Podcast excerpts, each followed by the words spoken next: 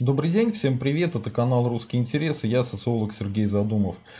Давайте сегодня пообщаемся по поводу расизма, по поводу советского расизма, по поводу британской королевской семьи и того, о чем нам говорил русский философ Константин Крылов.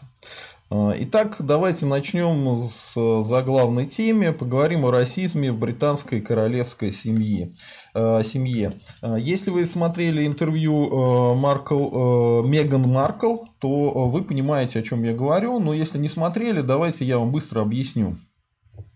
У Опры Уинфи выступил принц Гарри и его жена Меган Маркл, и они рассказали крайне туманно, кстати говоря, не впрямую, намеками э, на тему того, что как преследовали несчастную Меган Маркл э, британской королевской семье. Э, вот, что там был какой-то расизм и так далее. Как, в чем это все выражалось? Значит, спрашивали про, говорили, что из-за цвета кожи ребенка, скорее всего, будут проблемы, а, ему не назначат охрану, у него не будет статуса наследника и так далее, так далее, так далее и тому подобное. А, Причем, насколько я понимаю, это все сейчас не работает, нифига. Но она еще рассказала про холодность к ней, самоубийство, но это немножко то, что она хотела окончить жизнь самоубийством, то, что ей нужна была помощь психолога, а, то, что ее ревновали к успеху, что она очень быстро находила общий язык с людьми, а, значит, это не нравилось, и вспоминали Собственно говоря, мать э, принца Гарли, э, принцессу Дианы, Гарри, принца Гарри, э, принцессу Диану, которая тоже якобы вот из-за этого к ней плохо относились. На самом деле не из-за этого, конечно. Ну, давайте со всем этим разбираться потихонечку. И, может быть, для тех, кто не видел, я даже кусочек этого интервью покажу. Самое-самое маленькое, сейчас в уголок куда-нибудь выведу, посмотрим то, что рассказали на Евроньюз на эту тему. Так, э, э, давайте сейчас я это сделаю и э, запущу. Так.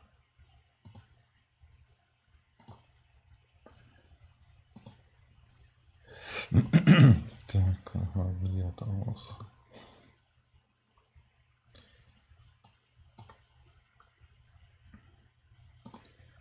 Чтобы не нарушать никаких прав, все это будет в уголочке показано, аккуратненько. А, если нужно будет, сами найдете. Герцогиня Сассекская, в миру жена британского принца Гарри Меган Маркл, обвинила королевскую семью в жестокости и расизме. В интервью Опри Уинфри Меган рассказала, что была потрясена тем, что во время ее первой беременности вполне открыто обсуждался цвет кожи ее будущего ребенка. Гарри свою супругу поддержал. Пока я была в положении, велись разговоры, например, о том, что у малыша не будет охраны, что ему не пожалуют титула, а еще активно поднимался вопрос, насколько насколько он может быть темнокожим, когда родится.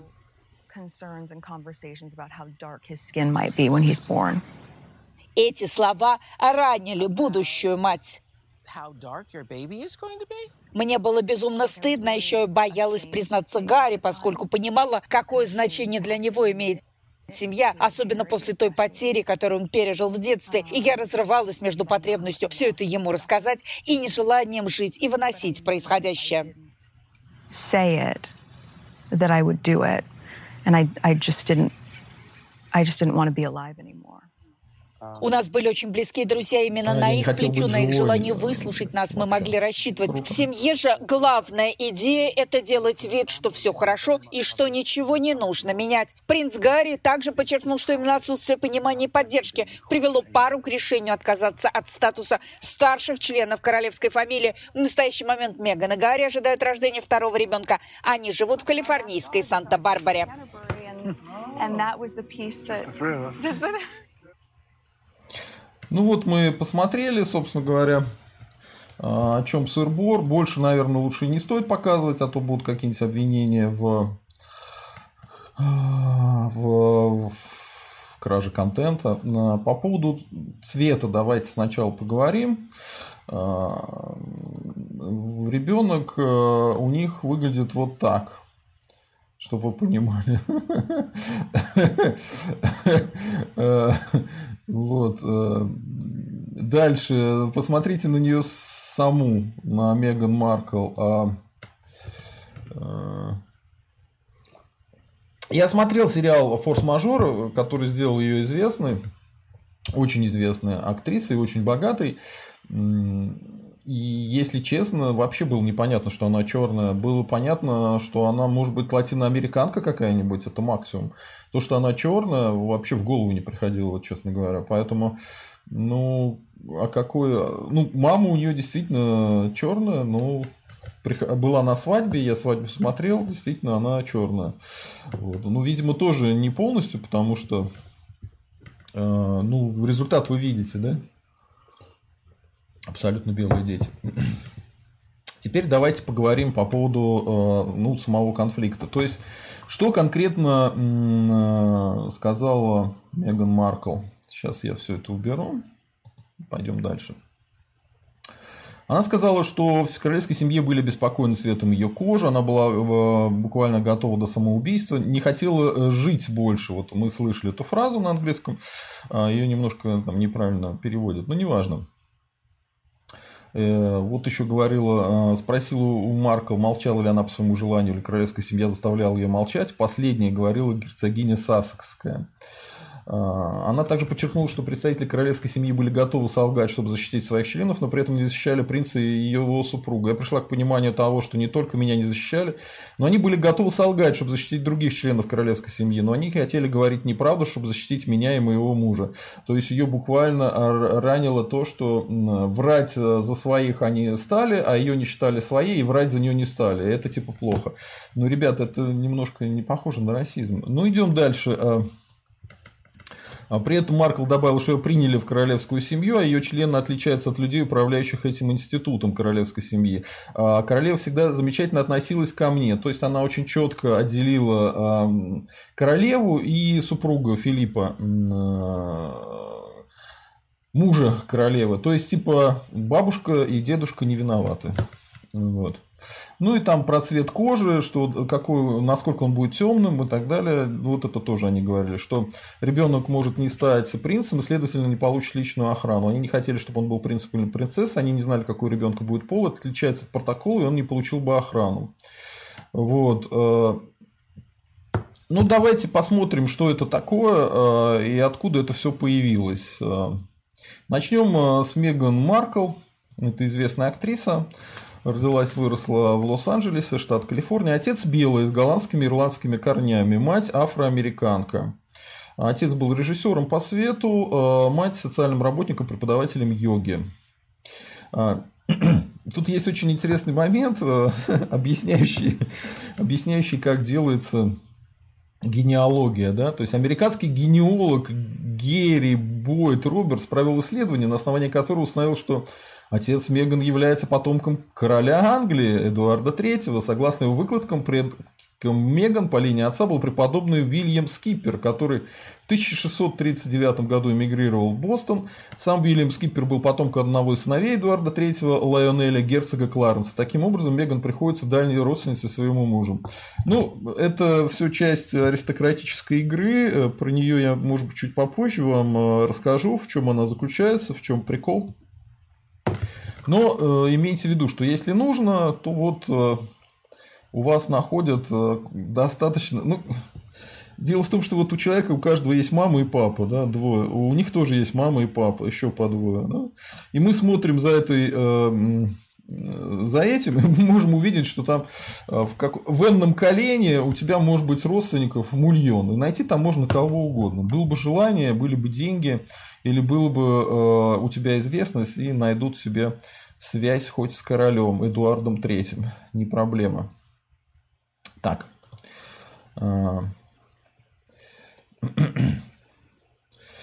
И, в принципе, было видно, что для самой Меган это, ну, действительно больная тема. Э, хотя трудно сказать до конца, она же актриса, актриса неплохая, поэтому, может быть, когда она слезу пускала, э, это часть игры, трудно сказать. Ну, по крайней мере, я ей поверил. Вот. Она милая девушка, поэтому почему бы ей не поверить?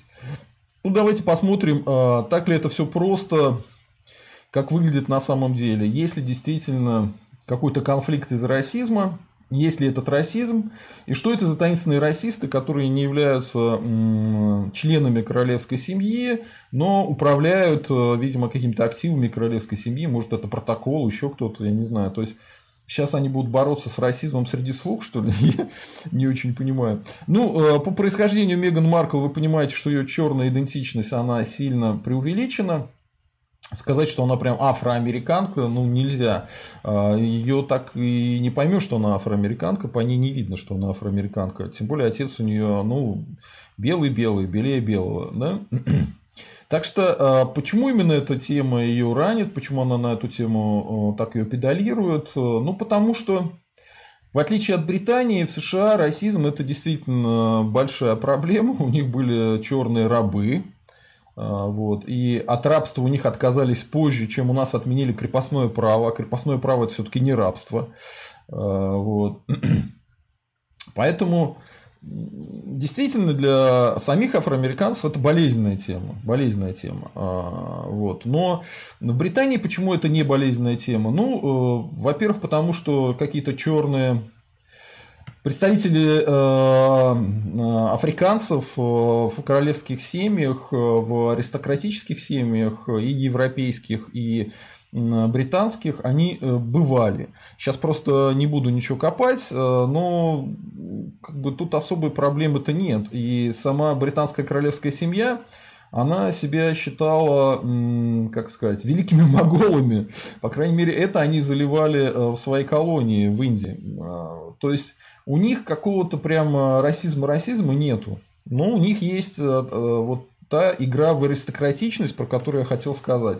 Это э, игра в породистость, породистость. То есть для них крайне важно, чтобы в семью входила девушка красивая, высокая, вот, чтобы улучшать породу ну, они такие как собаководы, да, то есть э, являются ли э, люди, которые разводят породистых собак, э, расистами, ненавидящими дворняжек? Конечно, нет. Они относятся к дворняжкам так же, как и к другим собакам. Просто у них задача другая – выводить именно породистых собак и следить за тем, чтобы они были такими, а не такими. Вот. Ну, это так я очень грубо говорю, но и с юмором, конечно, вы же понимаете, но в принципе это так. Дальше. Э, является ли Британия какой-то э, дико российской страной? Ну, конечно, нет. У них, э, например, очень многие люди жалуются, что вот девушка писала, по-моему, в Твиттере на тему того, что ее вызвали в местный муниципалитет за то, что она отказала черному парню в свидании. Он ее обвинил в расизме. Ее вызвали и всерьез выясняли, расистка она или нет, потому что за это у них там есть наказание. Поэтому, ну, она сказала, что она замужняя женщина, поэтому она ему отказала. Не потому, что он, значит, афробританец. Только это ее и спасло. Причем справку ей пришлось нести, что вот она замужем, действительно. Конечно, в британской королевской семье таких прям а, сказать, что там половина, треть или четверть э, черных мы не можем. Там белее белого все было и, видимо, будет.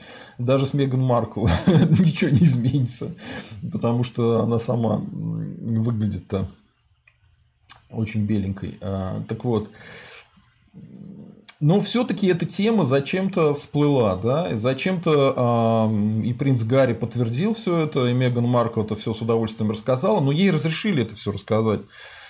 Вот. Э, почему именно сейчас? Почему эта тема поднимается? И, э, между прочим, э, если бы в Британии на это никто не отреагировал, было бы понятно, что ну фигня полная, типа не имеет значения. Но, однако, нет, отреагировали. Вот принц Уильям ответил на обвинение в расизме в адрес королевской семьи. Герцог Кембриджский защитил королевскую семью от обвинений в расизме, прозвучавших в интервью принца Гарри и его супруги Меган, Майкл, Маркл, Опри, Винфри. Значит, посещали школу они в Стратфорде. На выходе из школы корреспондент спросил принца Уильяма, является ли королевская семья российской. «Мы совершенно не российская семья», – ответил герцог. На вопрос, говорил ли он с принцем Гарри после интервью Опри, принц э, Уильям ответил, «Нет, я еще не разговаривал с ними, но я сделаю это». А, ну и э, зачем, собственно говоря, А, вот, нужно сказать, что Букингенский дворец во вторник заявил, что британская королевская семья всерьез относится к упомянутым принцам Гарри и ее супругой Меган Маркл проблемам, которых пара столкнулась после свадьбы. Поднятые вопросы, особенно связанные с расой, вызывают беспокойство, хотя некоторые воспоминания могут разниться. То есть перевожу на русский язык. Мало ли что вы там показалось во время беременности женщине, которая в стрессе была, да, они принимаются со всей серьезностью и будут рассмотрены королевской семьей в частном порядке. В частном порядке, то есть не публично, разберутся там сами. А, вот таким образом а, то есть ответили и, видимо, воспринимают это серьезно. Более того, а, ну, как бы у нас канал для добрых русских людей. С какого Будуна я на эту тему вообще начал разговаривать, почему она меня интересует. Ну, мне показалось э, очень важным эта тема. Во-первых, потому что нашу страну связывают с Британией э, совершенно разные культурные колониальные нити. Э, и не только культурные, экономические. Э, даже есть такое понятие, как Лондонград. Огромное количество россиянских олигархов э, тусуются в Лондоне. Семьи кремлевских чиновников живут в Лондоне. Поэтому тема близкая нам, любимая нами, и мы с удовольствием на эту тему говорим. И не только нами, но и британцы обращают внимание на то, что думают в России про них. И вот смотрите, одновременно со всей этой историей по прессе, по российской, по российским каналам, по российским СМИ прошла информация, что школьница из Нижнего Новгорода получила открытку от принца Уильяма и Кейт. Ее поздравили с Новым годом в марте. Школьница Мария Неклюдова из Нижнего Новгорода на Новый год отправила королевской семье письма с поздравительными открытками. 8 марта получила ответ от герцога и герцогини Кембриджской Уильяма и Кейт. Остальные пока молчат. Ну и там, естественно, Неклюдова с детства увлекалась историей британской королевской семьи. Кстати, правильно делает, молодец, надо изучать это дело. В прошлом году девушка узнала, что им, оказывается, можно послать открытку, в теории даже получить ответ, э, это правда. Она нашла на YouTube специальное видео с инструкциями и выяснила точные адреса получателей. Ну, она нарисовала саму эту открытку, и, в общем, видимо, понравилось все это дело, и ей ответили. А, что это такое? Ну, понятно, что это пиар пиар. То есть вот эта тема с расизмом, она вызвала э, определенный неприятный пиар. Э, но приходится его перекрывать каким-то приятным пиаром, как раз вот э, с такими девочками, которые получают открытки от королевской семьи, которые трогательно любят российских девушек. Вот. Ну, давайте пойдем дальше и поймем, что, собственно говоря, и сама эта история с расизмом – это тоже пиар. И в чем смысл этого пиара? А, что рассказать о том, что в британской королевской семье есть расизм? Ну, вы знаете, если бы у них был действительно жесткий какой-то расизм, они бы сделали так, что принц Гарри забыл бы про эту Маркл а, раз и навсегда. Способы есть. Поговаривают, принцессу Диану вообще убили. Поэтому говорить, что у них нет возможности решить вопрос, нет. Потом мы смотрим, а что, собственно говоря, занимается э, принц Гарри и Маркл, что они делают. Они сначала переехали в Канаду, из Канады переехали в Калифорнию. Они трогательно общаются с Байденом, они принимали участие в избирательной кампании Байдена, поддерживали его и говорят, даже какой-то фонд с ними связанный э, тоже давал деньги на избирательную кампанию Байдена. То есть это люди близки к нынешнему э, президенту США, которые помогали ему стать президентом. А, во всех этих скандалах всегда были на его стороне, а, ненавидели Трампа. Вот. И, по сути дела, они демаскируют связь э, британской королевской семьи и нынешней администрации президента США. Вы понимаете, о чем я говорю? Думаю, уже понимаете. Вот для этого, собственно говоря, Вся эта пиар-компания, как мне кажется, и была начата. А, еще раз повторяю, скорее всего, Маркл действительно что-то такое могла почувствовать, подумать. Для нее эта тема болезненная, а, но вряд ли бы ей разрешили на эту тему говорить. А тут а, стали, стали они на эту тему, дали Опри Винфери большое интервью. К чему все это приводит э, в итоге? Какой должен быть результат пиар? Результат должен быть такой, что э, постороннему наблюдателю покажется, что ну как, как это значит, британская королевская семья а, имеет связь с Байденом. Нет, это принц Гарри и Маркл имеют связь с ними, а они совсем другие люди, вот они не расисты, они борются с расизмом даже в королевской семье, вот, э, МИТУ, БЛМ, все дела. Соответственно, вот эта связь, она уже будет поставлена под сомнение. Будут говорить, ну а что там, принц Гарри поддерживает, а королева может и не поддерживает. Смотрите, они там не в очень хороших отношениях с этой парой, по крайней мере, об этом говорят вот в прессе, все это обсуждают и так далее. Там расизм, не расизм. Вот. Что подтверждает эту мою теорию? Ну, во-первых, то, что они очень обтекаемо все это говорили.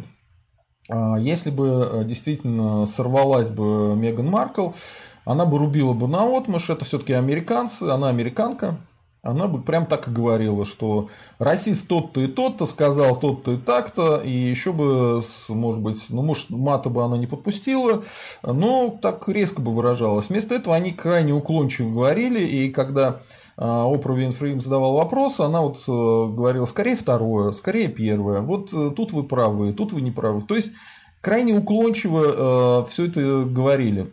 Дальше они сразу отвели э, все обвинения от, собственно говоря, королевы, от бабушки и дедушки.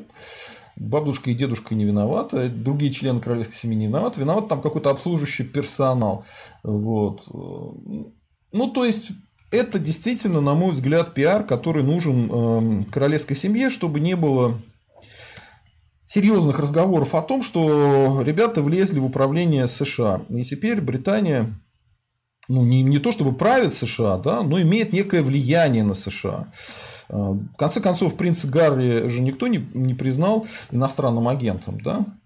А несчастную Бутрину, которая пыталась каком-то конгрессменом спать, по-моему, ее признали и посадили.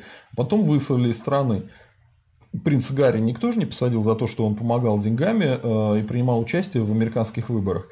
То есть для американцев британцы это часть их истеблишмента, часть их страны, часть их элиты. Это не иностранное вмешательство, это внутренние дела. Вот. И как раз такой публичный разрыв между читой Гарри и Меган и королевской семьей, ну не то что разрыв, но такое охлаждение явное через историю с расизмом, помогает всему этому работать. Вот.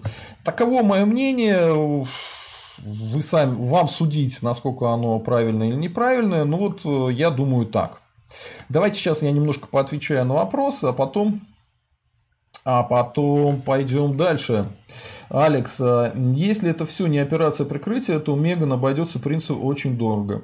Я думаю, что это скорее операция прикрытия, поэтому принцу ничего очень дорого не обойдется. Но официально они начали говорить о том, что а, якобы у принца Гарри отнимают возможность распоряжаться какими-то фондами.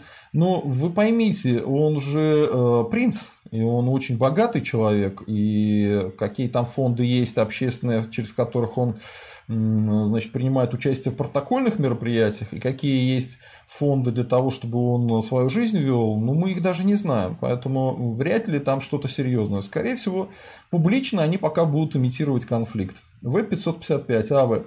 Так это Санта-Барбара. Да, это Санта-Барбара, конечно, она будет продолжаться. И э, поскольку э, все-таки Меган Маркл актриса, э, и они будут жить в Соединенных Штатах Америки, то есть она еще американская женщина, я думаю, что Санта-Барбара только началась, ничего не закончено. Вся эта история только-только началась. И что там дальше будет, мы не знаем. Я, конечно, желаю их семье всего самого хорошего и быть крепкой, но не факт, что это так и будет. Вообще не факт. Алекс, принцу Гарри, естественно. А принцу Гарри ничего не будет, если это операция прикрытия. Э, зачем? Э, он должен и дальше заниматься тем, что быть связным между э, президентом Соединенных Штатов и королевской семьей. Prime Grand Low. Лайк за кружку Старбо.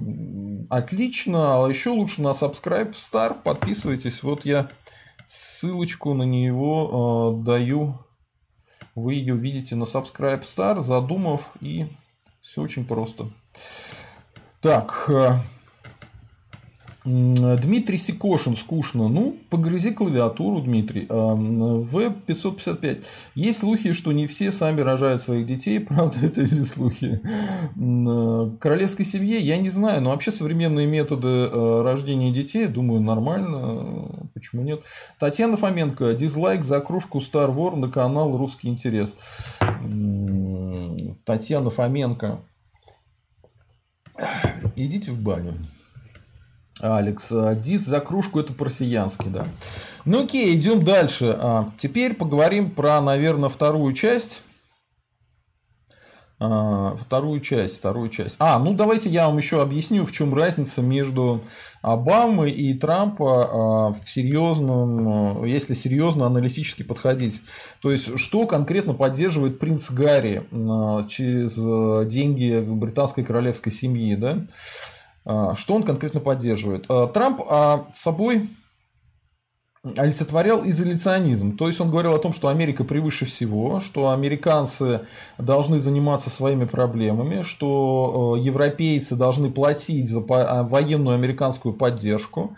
Он требовал, чтобы в НАТО были отчисления такие, какие положено что-то, по-моему, 5% от ВВП. А, и, ну, если вы понимаете, то немцы, например, платили 2% от ВВП, а какие-то другие страны еще меньше. Трамп этим занимался. Он серьезно рассорился. Он требовал от Британии, чтобы она вышла из Европейского Союза. И вот эта операция с Брекситом это, собственно говоря, произошла потому, что Трамп ее требовал. Трамп говорил, что Британия должна выйти из Европейского Союза, тогда он э, предложит Британии отличную торговую сделку с Соединенными Штатами, у них не будет пошлин взаимных, они друг другу рынок откроют. Ну, в основном, конечно, интересовал Британию американский рынок, в том числе по финансовым услугам. А, а вот э, Байден представляет и другую часть американского истеблишмента, более тесно связанную с Британией, возможно, частично пробританскими. А, ну вот они дружат с принцем Гарри, э, с европейцами. Они говорят, что мы будем с союзниками нежно дружить, э, мы от них ничего требовать особенно не будем. И я думаю, что у них концепция такая, что расширяется американская элита до, э, скажем так, общезападной элиты, которая будет включать в себя часть европейской элиты и часть британской элиты. Ну, больше, конечно, британскую элиту, потому что именно британская элита поучаствовала в американских выборах и помогла Байдену победить Трампа всеми возможными методами. То есть э, борьба была вот за это, за то, что Британия оказалась а, британская элита оказалась в составе американской элиты, и, скажем так, нужно понимать, что э, США это мировой гегемон, то есть это мировой лидер. И, э, по сути дела, Британия стала частью мирового лидера на данный конкретный момент. А, по крайней мере, такая концепция была перед выборами. Что будет воплощать Байден реально, трудно сказать, потому что он не всегда узнает людей, которые вокруг него находятся. У него, конечно, есть э, э, вице-президент, э, связанный с Британией еще более серьезно кровью, в том числе потому, что вице-президентша, она вообще из Канады приехала. Вот. Она иммигрантка в первом поколении, и она конкретно связана с индийской британской элитой. Ну, это не так интересно, идем дальше. Вот. А, давайте поговорим э, про э, то, что такое, собственно говоря, советский расизм. Э, это очень важная тема, потому что постоянно пытаются э, пытаются люди э, советские, советского воспитания и новиопы, те, кто от нынешнего апартеида в Российской Федерации получают все выгоды, они говорят различные вещи, очень вредные, плохие, неправдивые и оскорбляющие русских. Давайте все это разберем. Э, ну, самое такое распространенное, которое, думаю, все слышали. Многие, кстати, разделяют это российское мнение. Они считают, что э, Роман, э, Романовы это были немцы на самом деле, они никакие не русские. Ну, вообще-то Романовы изначально были русскими, и они абсолютно русские. Это русская аристократическая семья. Ее выбрали, буквально выбрали в цари чтобы вы знали, в России были моменты, когда людей на соборе выбирали в цари. И это было не один раз, не два, а несколько в истории России. Вот. То есть изначально это разумеется, русская элита, часть русской аристократии, Романовы русские. Но что говорят советские расисты? Советские расисты говорят, что ну, они же женились на немках, Поэтому они там все вот доли крови, если считать, то они, э, значит, немцы, большая часть крови у них немецкая. А, но вот это и есть расизм, понимаете? То есть считать долю крови, это и есть расизм. Тем более расизм это для дураков, потому что а кто считал долю крови у немецких принцесс, которых брали в жены э, Романовы? А вы посчитайте и выясните, что там э, славянской крови, э, русской крови, британской крови, датской крови, шведской крови очень много. И вообще говорить о том, что у аристократов того времени, особенно королевских семей, что они какой-то там определенной национальности, э, именно титульной национальности в стране, ну это полная чушь, потому что ну вот династия в Британии сейчас это немцы должны быть по идее, да. Но э, если посмотреть, как писал Николай II, э, он писал письма своим родственникам в Европе и называл королеву Викторию бабушкой. Бабушкой он ее называл. То есть, э, и если посмотреть родственные связи, выяснится, что ну таки да, бабушка. То есть поймите, аристократы, вот королевская кровь, там нельзя сказать, что ты какой-то а, одной национальности. У тебя от рождения есть родственные связи со всеми ведущими домами королевскими в мире ну тогда в Европе. Поэтому говорить, что Романовы немцы, ну, они в такой же степени немцы, в так, какой они были британцы, датчане. Ну, мать конкретно Николая II датчанка. Почему говорить, что они немцы, а не датчане, например? Это ложь для дураков э, и для мерзавцев. Но самое интересное, нужно понять, э, откуда у них она это в голове взялась, этот советский расизм. То есть сами аристократы, они к крови как относятся? Ну, ну Отлично, если ты королевской крови, то какой-то там национальности это дело 13 да? И потому что у них э, в этом разобраться нельзя. Они относятся к своей национальности примерно так же, как современные русские националисты, примерно так же, как я. То есть, как я, э, я вот считаю, кто такой русский. Человек, у которого есть хоть какая-то доля русской крови, да? Э, человек, который сам себя считает русским, и которого другие русские считают русским. Берем Николая II. У него есть доля русской крови, несомненно. Он сам себя считал русским? Считал. Он себя даже считал хозяином земли русской. Считали ли другие русские его русским? Да, они считали его русским. Он русский по всем нашим понятиям. Примерно так же э, и во других странах считали. Поэтому разговоры, что э, Романовы это какие-то немцы, это разговоры советских расистов, это разговоры мерзавцев, подлецов и негодяев, которые ненавидят русских. На эту тему очень много писал э, русский философ Константин Крылов. И давайте посмотрим, как Константин Крылов относился к понятиям э, расизма. Да? Вот э, ему задали вопрос, например, что общего между русским национализмом, нацизмом и расизмом, в том числе с фанатами Гитлера. И вот что он ответил – сначала небольшое предупреждение. Русское движение, в отличие, скажем, от прокремлевских или либеральных, которых многообразие мнений не поощряется, достаточно разнородно. В нем участвуют люди, придерживающиеся разных точек зрения на многие вопросы.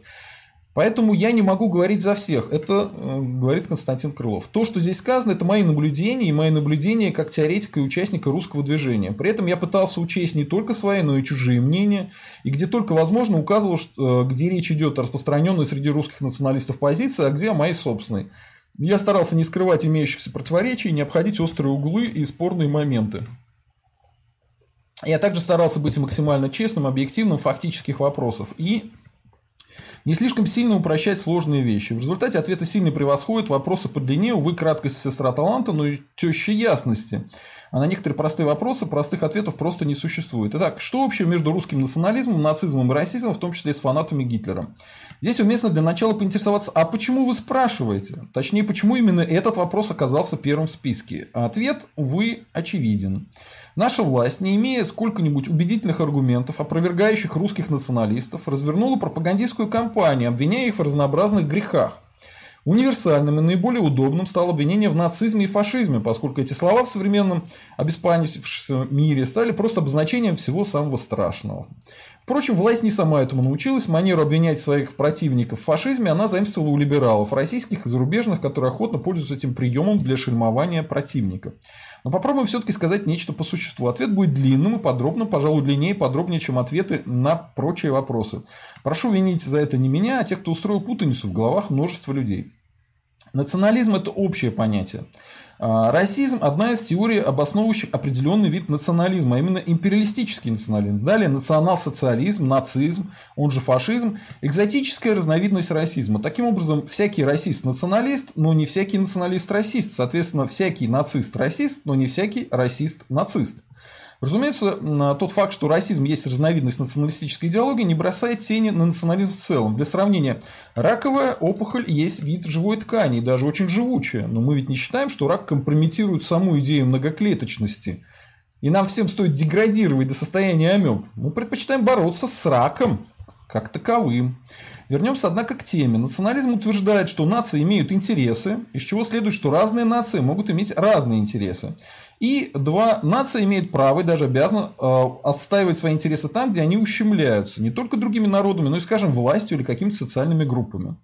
Разумеется, интересы нации можно понимать по-разному, но в общем удовлетворение национальных интересов возможно либо за счет ресурсов самого народа, либо за чужой счет. В первом случае народ нуждается прежде всего в свободе, независимости, справедливой власти и тому подобном. Во втором – возможности безнаказанно угнетать другие народы. Поэтому существует два вида национализма. Первый можно назвать национально-освободительным, второй – империалистическим.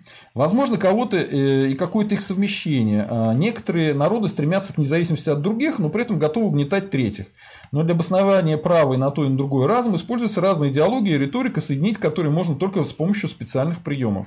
Одним из них, кстати, и является расизм. Расизм – это учение о том, что существуют высшие и низшие, богоизбранные и проклятые, биологически полноценные и биологически неполноценные, культурные дикие расы и народы. Причем высшие имеют право, данные им Богом, якобы природой, культурой и тому подобными сущностями, подавлять и угнетать низшие расы, удовлетворять свои материальные интересы за их счет. Это учение очень удобно, поскольку снимает множество вопросов типа «почему нам можно то, что другим нельзя?». Тут прошу внимания. Утверждение, что народы отличают по своим биологическим свойствам и культуре, расизмом не является. Это всего лишь констатация факта. Да, люди различные, нации тоже различны. Нет ничего российского и в рассуждениях и в культурной и даже биологической совместимости или несовместимости разных народов. Верны они или нет, другой вопрос, но это не расизм. Расизм – это именно учение о праве истреблять, угнетать, эксплуатировать или унижать другие народы. Заметим, что для этого даже не обязательно утверждать биологическое превосходство над ними. Вполне достаточно назвать угнетаемых и истребляемых некультурными, богоотверженными или, скажем, насквозь пропитанными тысячелетним рабством. Эту формулировку любят использовать наши либеральные расисты по отношению к русским. Не будем гадать, кто и когда изобрел расизм, его проявление можно обнаружить даже в глубокой древности. В Европе он стал необычайно популярен в эпоху колониализма, как удобное оправдание колониальной экспансии и эксплуатации неевропейского населения, в том числе в таких отвратительных формах, как рабство.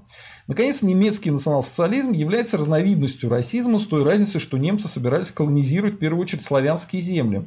Учение о расовом превосходстве немцев и вообще европейцев над славянами является неотъемлемой частью национал-социалистического учения. Из этого сразу следует, что русский националист не может быть нацистом или классическим национал-социалистом. Невозможно, чтобы русский националист добровольно признавался биологически или расово неполноценным существом, а свой народ недочеловеками. Что касается русского расизма, то есть учения о том, что именно русские являются высшей расой и имеют право угнетать другие народы, то подобные учения не получили широкого распространения. Это связано с уже указанными историческими причинами. Русские, как народ, не имели колониального прошлого. Предки каждого англичанина или француза имели материальные выгоды от наличия колоний. В их исторической памяти отложилось, насколько это было замечательно. Потому-то Европа больна расизмом. Русские, к добру или к худу, такого опыта не получили. Российская империя не имела колоний в европейском смысле этого слова. Напротив, русские несли основные расходы и издержки по расширению пределов государства и не имели с этого никаких выгод. Сейчас русские в массе своей отнюдь не воспринимают себя как высшую расу господ. Они находятся в подчиненном, униженном, подавленном состоянии и знают это. Русские националисты не призывают к захвату земель и колоний, к господству над иными народами, к унижению и угнетению. Они хотят освободиться сами, а не порабощать других. Их основные требования – прекращение угнетения русских людей, создание русского государства на исторических русских землях. Короче говоря, русский национализм – это национализм национально-освободительный. На это можно возразить, что известная часть русских националистов испытывает явные нескрываемые интересы симпатии к гитлеризму, особенно к его символике и атрибутике. Мы, дескать, знаем людей, называющихся русскими националистами, скидывающие руку в нацистском приветствии, намалюющих свастики на стенах домов и тому подобное. Да, есть русские националисты, которые используют такую символику. В 90-е годы это было больше. Тогда, например, крупнейшая русская организация того времени РНЕ имела своим символом калаврат. Сейчас гораздо меньше, но это бывает. Однако следует понимать, почему и от чего фашистские символы пользуются популярностью и в каком качестве они используются. Ответ до смешного прост. Так называемая фашистская атрибутика воспринимается прежде всего как протестная символика. Это вообще характерно для национально-освободительных движений на начальных этапах развития.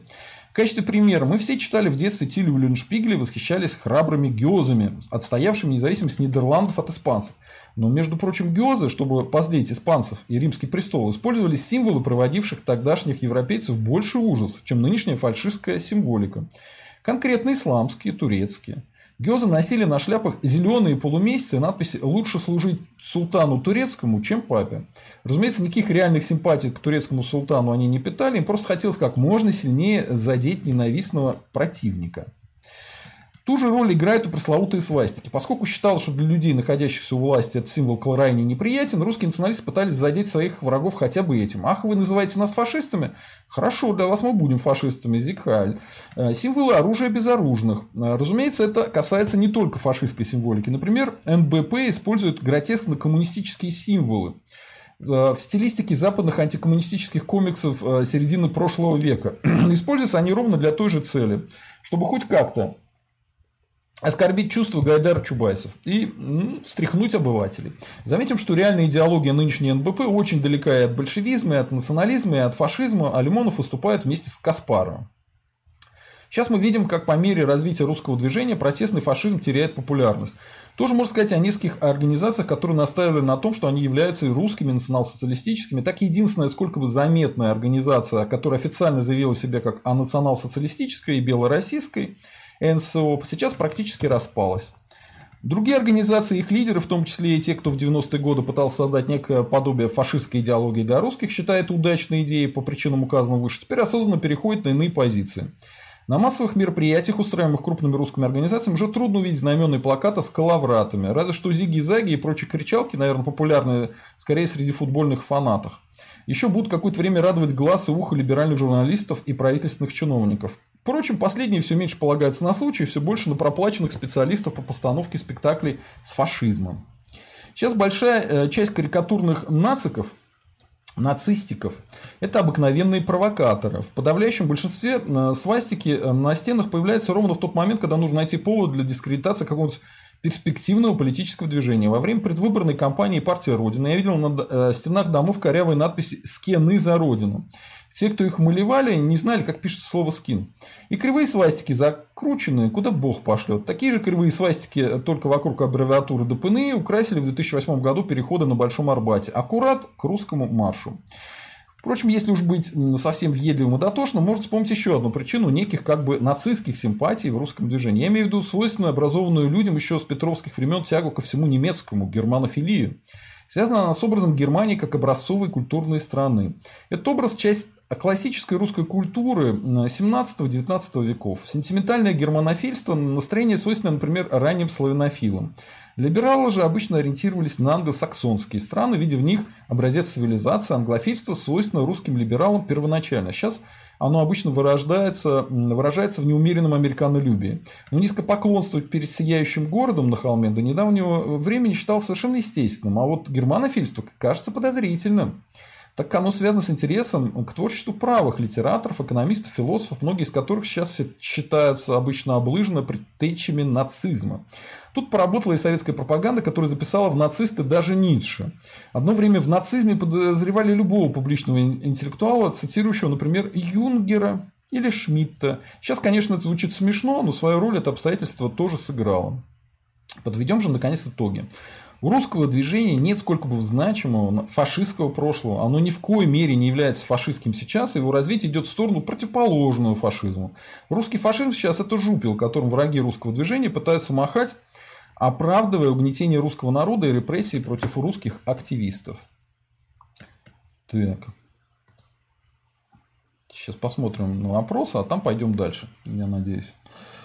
Эм, скользящий по мирам. Почему американская элита не отменит пособие маргиналам и отправит их строить э, новые города, мосты, небоскребы, как это было в эпоху Великой депрессии? Хочется услышать ваше мнение. Спасибо, Сергей Задумов.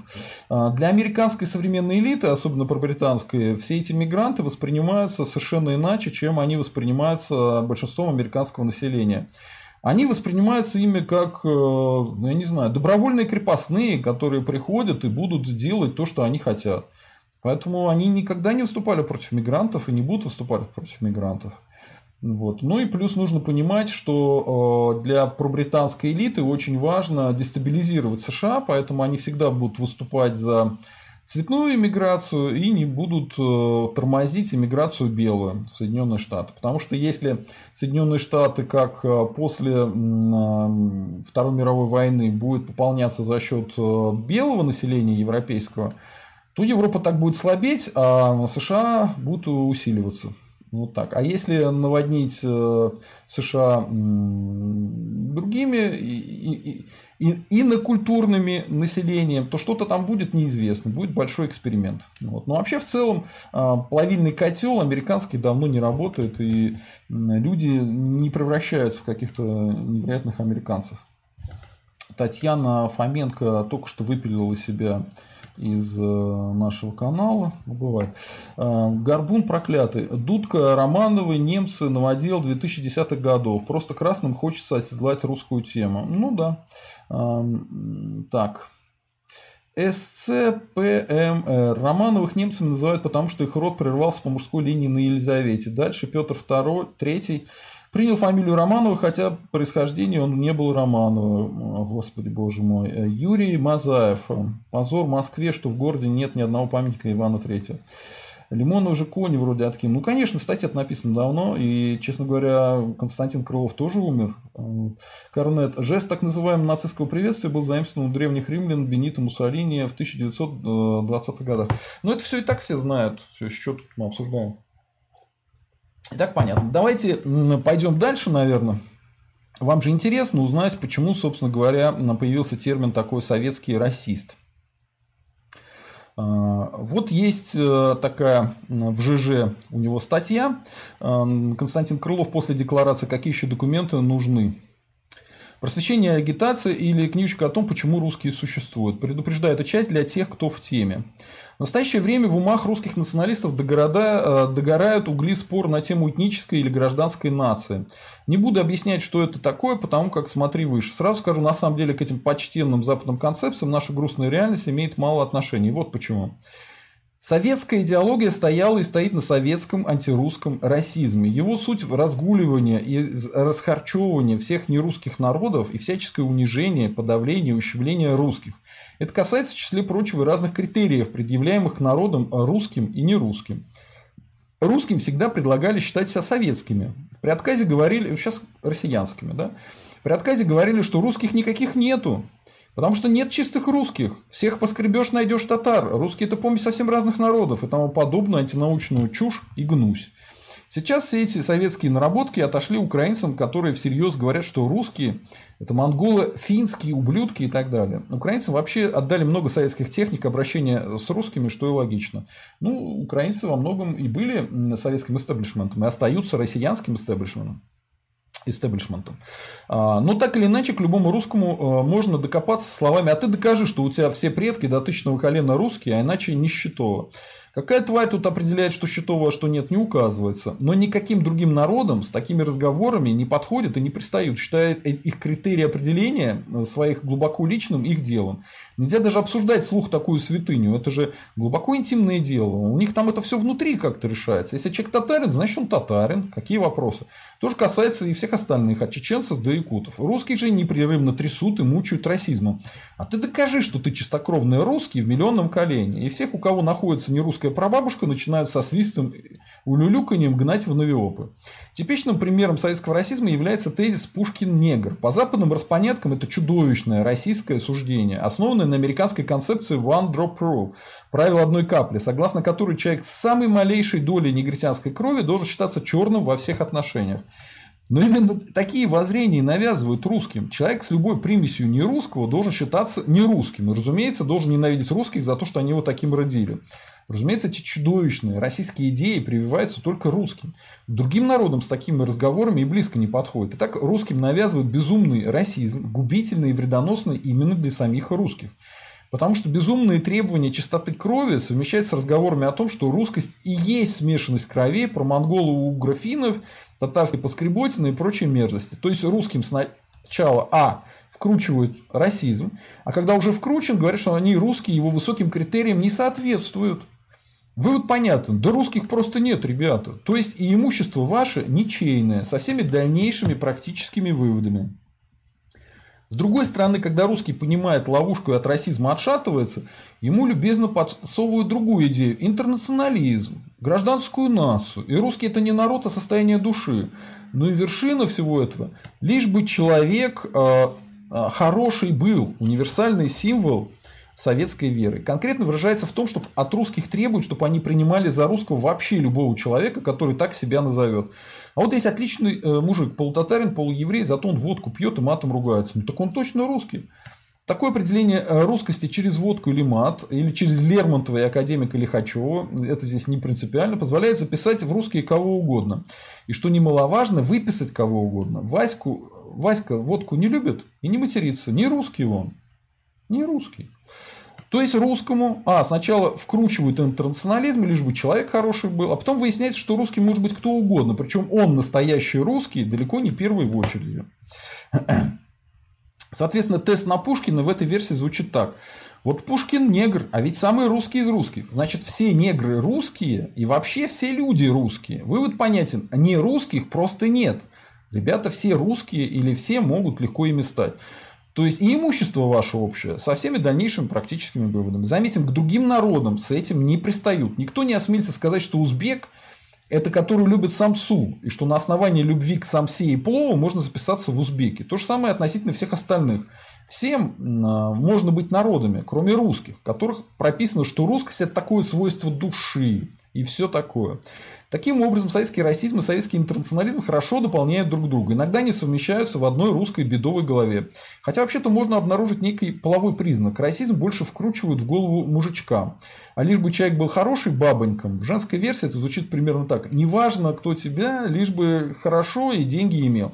Но это не обязательно. Человека хорошего ведутся вполне брутальные мужички и на бабушку-татарку тетеньки. Итак, русским предлагается выбор между русских нет и не русских нет. Позиции же есть русские, есть не русские. Между ними есть граница расплывчатая, но заметная, русским запрещена. Что с этим делать? Для начала выпустить брошюрку или интернет-презентацию, или и то, и другое на тему, как русских обманывают в этом вопросе. С простенькими схемками. Я бы, кстати, сам нарисовал, но тут нужно коллективное обсуждение, хороший дизайнер. Народ, если хотите, можете поучаствовать. Как бы. А, ну, вот так. Я думаю, теперь вы понимаете, что такое советский расизм и как он работает, и почему э, я в комментариях так жестко с людьми, которые продвигают этот интернационализм, да, и то, что никаких русских нету, и что русским должен быть только тот, у кого там до 150 тысяч пятого колена все русские, почему я их посылаю в баню, нахер и всячески жестко прессую? Потому что нам это выгодно их прессовать. Потому что невыгодно придерживаться идиотских взглядов, которые нам навязываются. Так, эм, Генри Белый. Что, мол, Романовы немцы больше всего кричат коммунисты, хотя забывают, что сами чуть ли не китайцы с земель обетованных. Романовы – русские цари. Окей, Алекс. То есть русских они превращают в клуб по интересам. Хочу вписался, хочу выписался. Да, да, да. Более того, они, знаете, вот это меня очень вымораживает. Они говорят примерно так. Типа... Э,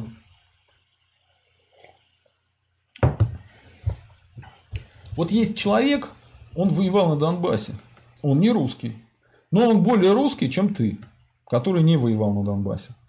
Когда пытаешься объяснить, что война на Донбассе это все хорошо, из интереса русских могут воевать и иноверцы, и народцы, но а, почему вы пытаетесь меня выписать из русских, а его вписать в русские, словно русские это переходное красное знамя, или там это орден, который за мужество вручают, я не понимаю, да, а, но до сих пор такие люди есть.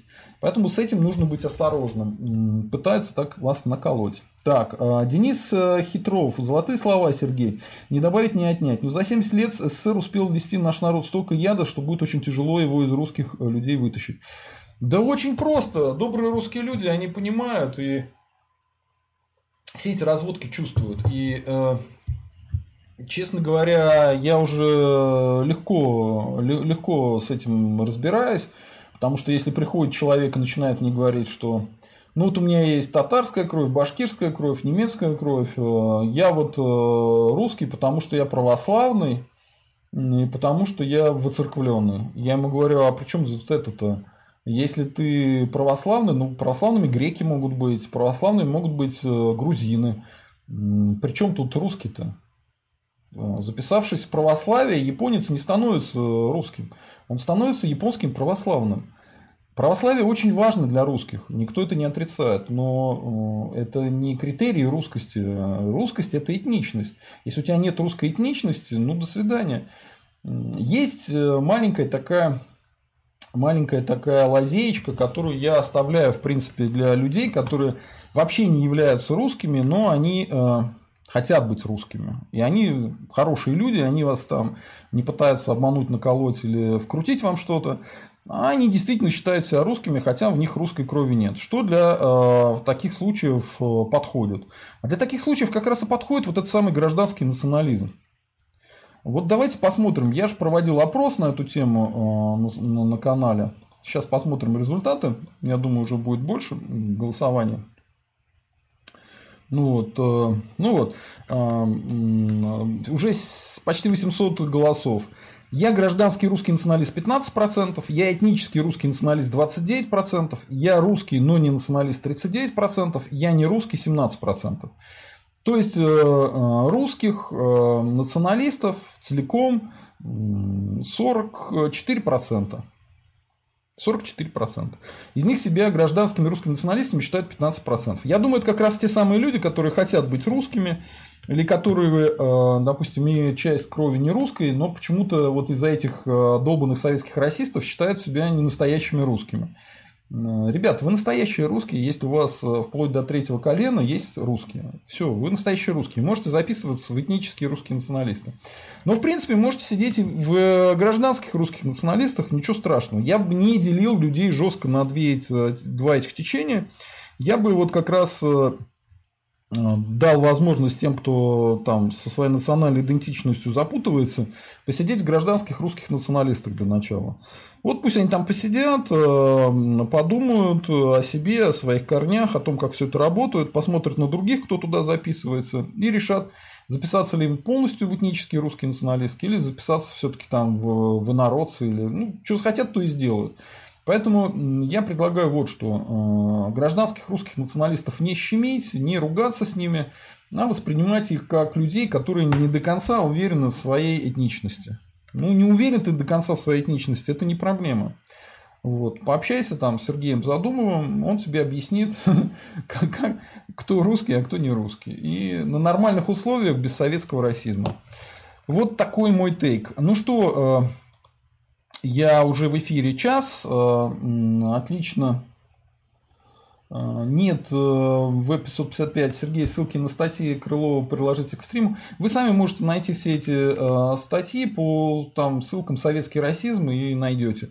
Сейчас просто я уже все это закрыл, поэтому будет сложновато все это заново найти.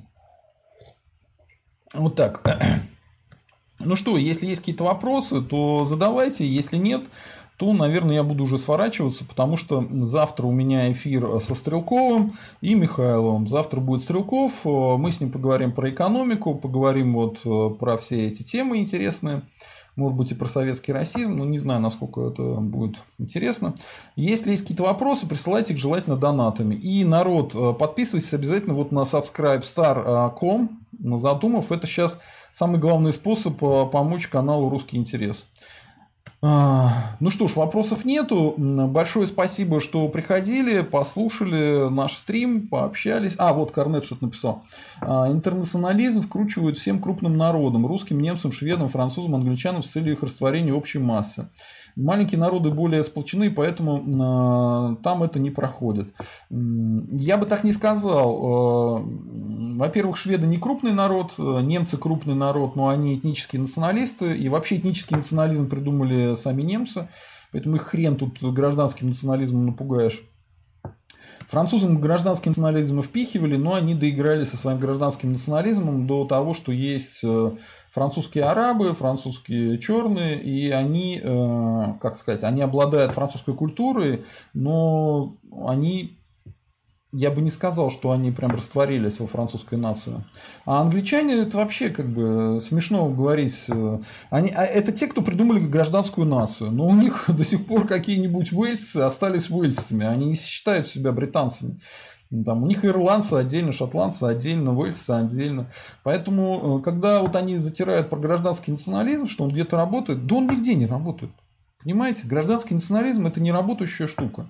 Но э, его можно оставить э, как э, место, где люди с неопределившейся идентичностью могут сидеть и как бы играть в русский национализм, заниматься русским национализмом, быть полезным русскому движению. Поэтому я предлагаю их пинками не гнать, но как бы дать им эту лазеечку.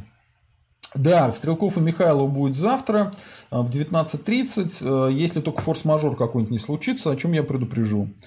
Ну что, э, думаю, все. На этом всем спасибо. Подписывайтесь на канал, ставьте лайки, присылайте донаты, присылайте свои комментарии. Всем счастливо, всем пока. Слава России, русские вперед. И еще раз говорю, на Subscribe Star подписывайтесь.